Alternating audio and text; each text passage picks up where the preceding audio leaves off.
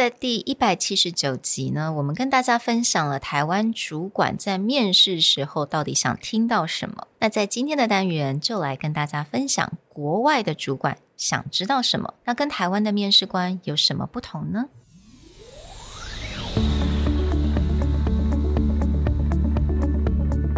？Hello，欢迎来到 Executive Plus 主管与沟通力的 Podcast。I'm Sherry, an educator, certified coach, and style enthusiast. 我相信专业有效的沟通是语言跟逻辑的完美结合。And I'm Nick, a startup consultant, corporate trainer, and late night gaming junkie. I believe great communication requires the right mindset and solid frameworks.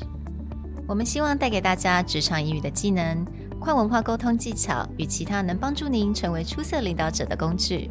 Join us each week as we share our experience, research, and methodologies to take your communication and language skills from good to great.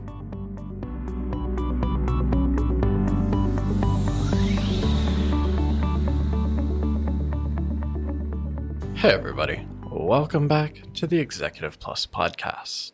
A few weeks ago, we revealed the results of a manager survey in Taiwan, mm-hmm. looking at what they love and what they hate about the interview process. In tandem, we also started reaching out to our friends, mm. family, and everyone we knew in management positions around the world. Today, we want to talk a bit about the contrast that we have seen between Taiwanese managers mm. and foreign managers. What do they like? What do they not like? Mm. And what really stands out as being different? 其实刚开始我也蛮好奇的，就是国外的 managers 跟台湾的 manager 想法有没有不一样？会不会因为什么文化的差异，会导致我们有一些不同的需求？那我们就来做了一些 compare and contrast， 就发现其实大部分的我觉得没有什么太多的不一样。但是呢，我们就分了三个部分，也就是 what they both want, what they both hate, and also what stands out. So let's start with these similarities. Mm. Not surprisingly, there's yeah. a lot of things that I think just that management position mm. really cares about and yep. wants to see. One of the first things that stands out as mm. things they really care about was this direct answers. Mm. No roundabouts, no beating around the bush, yep. no vaguely referencing to something, like mm. straightforward, answer my question and give me the details I want to know. 这个部分真的非常的重要，而且是几乎每一个答案当中好像都有稍微 cover 到这个部分，也就是拜托就是回答我的问题，不要再好像绕个大圈圈，因为这个绕圈圈的时候呢，面试官他也会开始觉得很无聊，或者就是根本就是不知道你在讲什么了。还有个很重要，刚刚 Nick 有稍微提到，就是要 specific details，具体的 examples，拜托拜托这些。面试官他觉得，如果你没有这些 detail、这些 example 的话，就代表你可能不是在说实话咯。If you listen to our classic interview questions episodes, we covered this in the terms of when you tell that story. Like, for example, I was the project manager on a $1 million revenue generating yeah. project. I had to coordinate with ABC departments and complete in two weeks. This is a very specific example yeah. with what was your role? Mm. Who did you coordinate with? What was the outcome? Mm. And this sounds better than someone who's just like, oh, yeah, I was part of a team mm. that put together a $5 million mm. project. Even though the 5 million sounds impressive, mm. I don't know what you did. I don't know how much you contributed. Yeah. All I know is you were on a team. Mm, yeah, exactly. 那当然，这个部分面试官就很聪明了，他会听你的 details, examples. You said you're part of the team. 你这个 part of team，你可能只是做个小小的一部分。You join a meeting, that could be part of the team, right? 但是呢，那并不是他们想知道的。他们想要的是你真的能够有参与啊，真的有这些 experience. So again, the specific details are crucial. Now the next one which is not a surprise, is problem solving skills. 这个我觉得 across the board，大概全世界的面试官都非常想要听到的。Yeah, your problem solving skills mm. are always important. And in fact, problem solving skills mm. don't always just relate to deep, difficult problems. Sometimes it comes down to are you willing to Google a very yeah. simple problem and figure it out for yourself rather than go ask someone else. Yeah, absolutely. And then resilience and integrity 这两个是所有面试官，而且我们现在做台湾啊、国内、国外，大家都非常非常觉得很重要的这个 qualities。 The difference here, I would say, between the Western and Eastern is the Western, especially US managers, were very blatant about this. Yeah. This is not something they took lightly. So we know the similarities about what they both want. Let's talk about what they both. 这个部分也是没有什么太多的 surprise。他们很讨厌 dishonesty and also 这个我还比较 surprise lateness。 This is not uncommon. In fact, you often hear there is no such thing as on time. You're Yeah. either early or you're late. Yeah，我都觉得说，真的，如果你面试还会到迟到，当然如果是 emergency，我觉得 OK，这个可能是一个 one off。But again, if you're often late for interview, this is not good.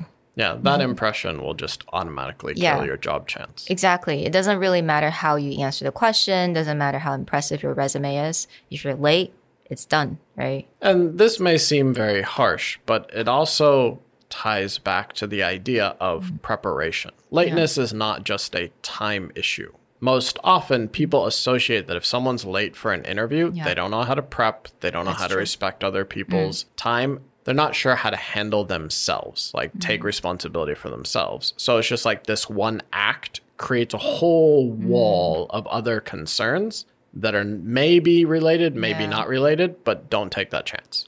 Yeah, I know. And a lot of people would say, "Oh, because I'm late because of traffic." Again, 你可以自己做一些 research, right? 你你可以看一下说，OK，这个时段我们的 traffic 是怎么样？那我应该要提早几分来要出门。So everything can be planned and prepped. Don't blame the traffic.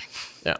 This is really important. 那接下来第三个部分，我们来讲一下 what jumps out from these interviewers from abroad. Yeah, there were a few things that the interviewers from abroad really mm-hmm. emphasized that we didn't see Yeah. very much within the mm-hmm. Taiwanese managers. First one is team player is essential. Yeah.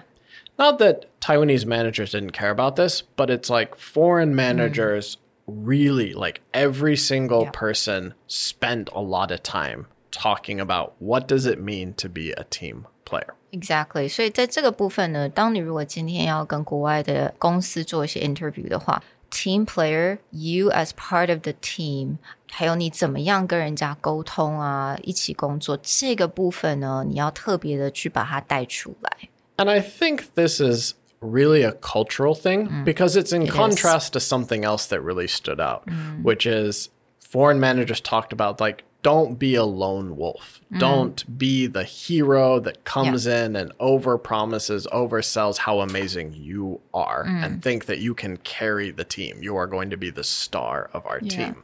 And this may feel a little bit weird to Taiwanese because just culturally, there's more humility, mm-hmm. there's less willingness to stand out. Whereas in the US, especially, there's a very cultural push to like be a star, mm. you know, drive a path, be in front. So figuring out that balance is important to managers. Like, I want self starters, I want problem solvers, I want people who take responsibility, but I still need them to play nice with other people. Yeah, exactly. 我觉得 team player 这个 traits，我觉得是我一到国外感受非常的深。You know, it's all about group, group presentation, group discussion, right? It started from like very young at school, building that awareness that you have to be part of the team. Doesn't matter how good you are, but you still have to be part of the team. 所以我觉得这个部分大家在做 interview 的时候，可以稍微去想一下。我觉得这个蛮重要的。那还有一个部分呢，I think that's really interesting。这个可能跟产业稍微有一点点关系，但是其中有一个主管他是来自 investment banking，which is 投资银行 investment banking。我相信大家知道， 他们就觉得呢。please do not be overly proud of yourself. Which is really funny because I think a lot of managers in Taiwan would like the interviewees to be a little bit more outspoken about their own achievement, but in the States is a little different. Yeah. And this person and hmm. attitude gets portrayed in movies and TV shows. The Wall Street Yeah. investment guy usually comes across as a big jerk who's like, I made $5 million today. Look at me. So even people in that industry are like, please don't be that guy. Yeah. Don't be that person. Hmm.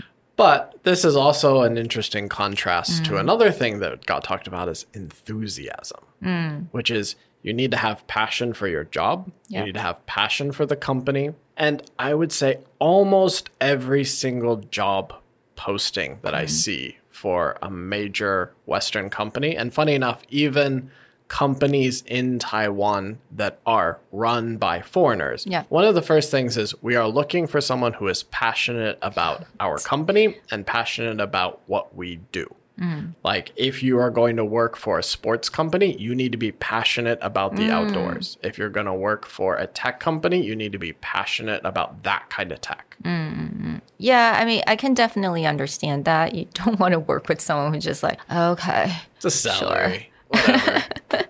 So 我觉得这个也蛮有趣，就是 it really makes me feel like being well rounded. That's another thing that's really important. Again，我们在做这个 survey 当中，有来自两个产业比较大的产业，一个是 healthcare，另外一个是 financial banking side。 那发现，在 financial banking 呢，很多的 manager 就会说，OK，你不要那么的 proud，you know，be a little bit more humble。Team player is really important。但是在 healthcare 这部分呢，OK，be、enthusiasm，you know，have that passion，这个部分又变得比较重要了。So I think it just finding that balance。 Right. Yeah. And this sounds mm. really complicated, mm. but it's more along the lines of you need to be confident in what you can do, Yeah. but you need to show that you have good connection with other people. Mm. Actually, just in our last episode, we talked about one of the keys to communication is the ability to build trust. Mm-hmm. And that's where we're balancing a lot of this information as well. The last thing ask questions, be curious. Yeah. Another way to phrase this is be curious. Hmm. Again, anyone who shows up to the job interview and it's pretty obvious they're just there for the salary, hmm. maybe for certain jobs you, you can get away with hmm. that. But in this case, when someone doesn't ask any questions, Yeah. it makes the other side feel like, are you just going to take any job? Yeah. It's more like, are you willing to see if the company is a good fit for you? Ask questions. Yeah, I mean, by asking question, you're showing that you do your homework, you're passionate about the job, you know what you're talking about, right? 我觉得，所以最后一个，如果你看你问出来的问题是什么，千万不要说 “Oh no, I don't have any question.” Please, that's just Yeah. You- But although, caveat, don't Okay. make your question, how much do you pay? oh yeah, Don't make your question salary. But we're back to, if you listen to our episode about tell me about a time. This is a great way for you to ask a question. It's like, tell me about a time that someone succeeded in your company. Hmm. Or tell me what it takes Yeah. for someone to feel comfortable with your team. And now turn it around, have the other side tell you a story about why this is a good place to work. I think that's a really good example because you're creating that conversation, right? It's not hmm. just like someone's interviewing you, but it's it's that conversation that you have with the interviewer. We hope that you enjoyed this quick contrast. As we gather more results, we'll be happy to share more about what Taiwanese managers are looking at, what mm-hmm. foreign managers are looking at, what are the similarities, and what are the differences. We'll talk to you guys next time. Bye. Bye.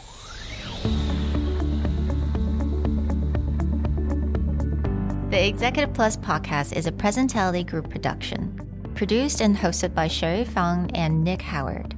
You can search us on Facebook, 主管英文 Executive Plus. You can also find us on Instagram, Communication R&D, and email us at sherry at epstyleplus.com.